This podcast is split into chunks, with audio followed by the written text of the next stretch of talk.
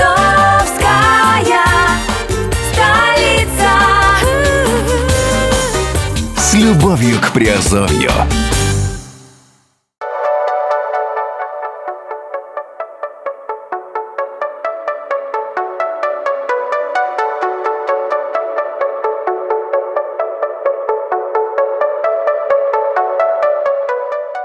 Привет, с вами Герман Пермяков, вы слушаете подкаст Азовской столицы Offshore Industry. И сегодня тему, которую мы выбрали для нашего обсуждения, э, звучит так. Как богатые избегают налогов и просят их повысить. Антиофшорная пропаганда против реальных действий. Широкая общественность, чиновники и активисты антиофшорных движений возмущены тем, что состоятельные лица используют иностранные структуры, счета, компании, трасты, чтобы уменьшать налоги. Состоятельных людей обвиняют в отсутствии морали, в нанесении ущерба экономикам стран. При этом, когда власти крупных государств предлагают понизить налоги для сверхбогатых, те встают практически единым фронтом и требуют сократить или даже повысить платежи в казну. Откуда такая разница и в чем кроется секрет подобного двоякого толкования поведения одних и тех же людей? Рокфеллер и Сорос просят сохранить высокие налоги для UHWNI. Начнем с неожиданного.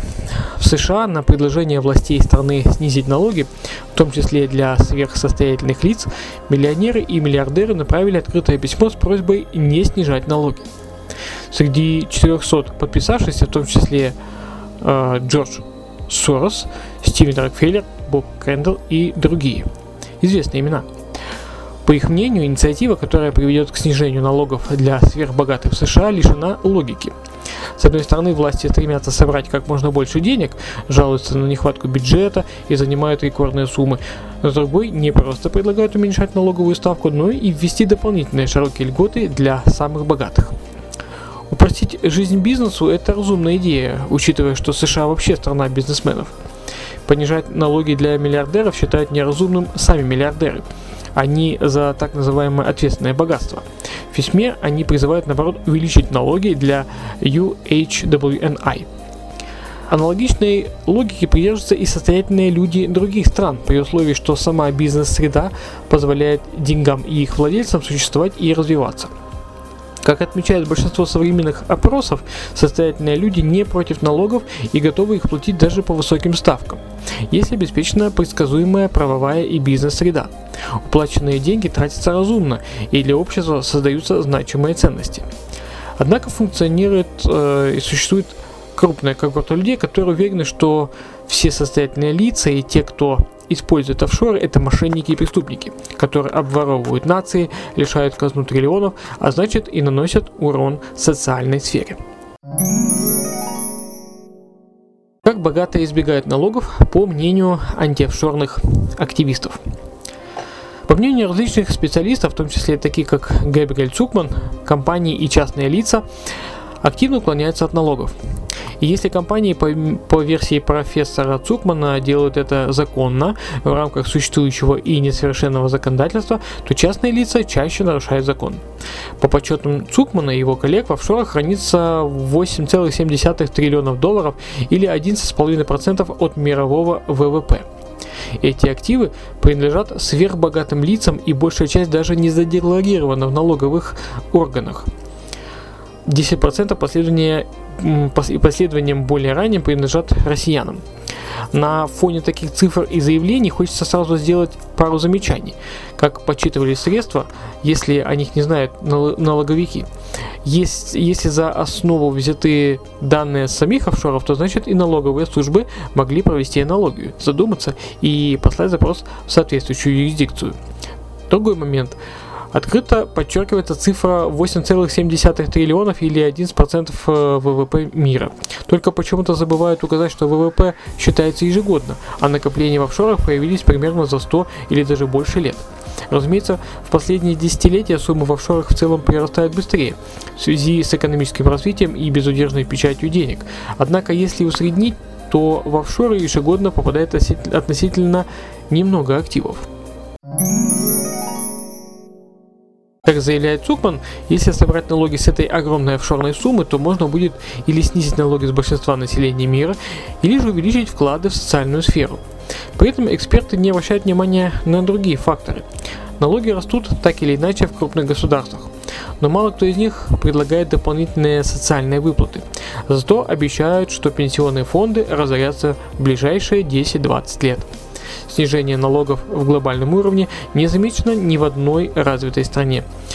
Понижают один налог и повышают сразу другой. Или даже еще веселее, выплачивают дополнительные средства из социального бюджета, после чего облагают получившуюся сумму налогом. В укор ставится использование офшорных схем. Претензии служат и пониженная налоговая ставка, и анонимность, и недоступность инструмента для обычного человека. И опять игнорируются такие факторы, как экономия на оборотах, которая присутствует в любом бизнесе и касается в некоторых случаях и налогов. Анонимность практически уничтожена при помощи современных соглашений и обмена данными.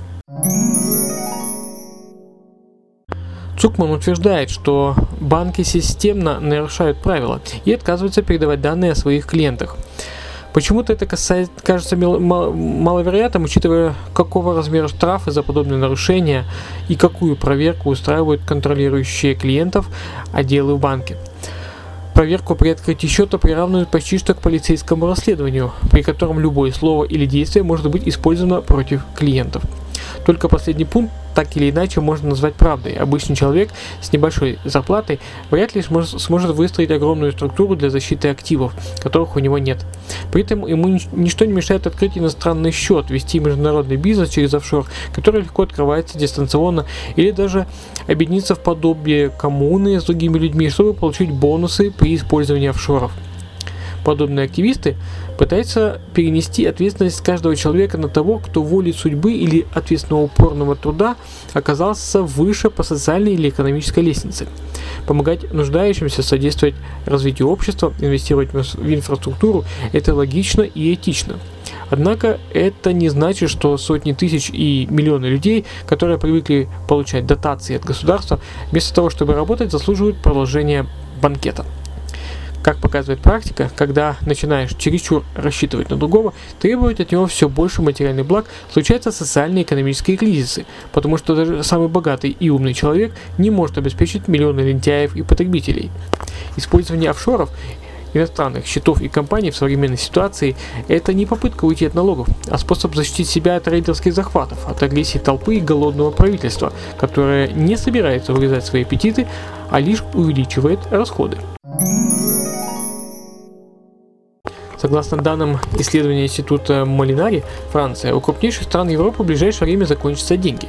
У Франции они закончились 7 ноября, 20 закончились у Польши и у Италии 26. Это те деньги, которые власти собрали в виде налогов и потратили на все подряд. И с каждым годом, несмотря на официальную политику сокращения расходов и увеличения сборов, дата окончания личных денег передвигается на несколько дней. Долги растут, как и аппетиты, только вот разума в этих действиях не наблюдается. После такого заявления о том, что сверхсостоятельные люди обворовывают казну, выглядит довольно-таки жалко. Вместо того, чтобы слушать антиофшорную пропаганду, лучше обеспечьте себе надежную защиту. Когда денег казне государства останется совсем мало, власти пойдут на беспрецедентные по меркам демократии конфискации и заморозки. Под удар попадут все, но начнут с владельцев крупных состояний. Подумайте наперед и откройте иностранные счета и офшорные компании там, где ваши активы будут в безопасности. Обращайтесь к нам, к специалистам Азовской столицы и Redline TV. Ну, на сегодня все. Я думаю, эта тема тоже актуальна. И, э, как ни странен парадокс, мы видим, что, в общем-то, богатые э, не хотят э, уходить от налогов, а наоборот их оптимизировать, как, в принципе, я говорю и всегда и в аудио подкастах, и в видео подкастах, да, то есть это оптимизация. Вот, э, это подход с умом, это подход с точки зрения юридических э, законов, да, э, вот, поэтому Э, думайте, у кого уже есть э, что сохранять, э, и кому сохранять, и ради кого сохранять, обращайтесь, мы вам обязательно поможем. Ну а с вами был Герман Пермяков. Еще услышимся и увидимся в подкастах. Пока.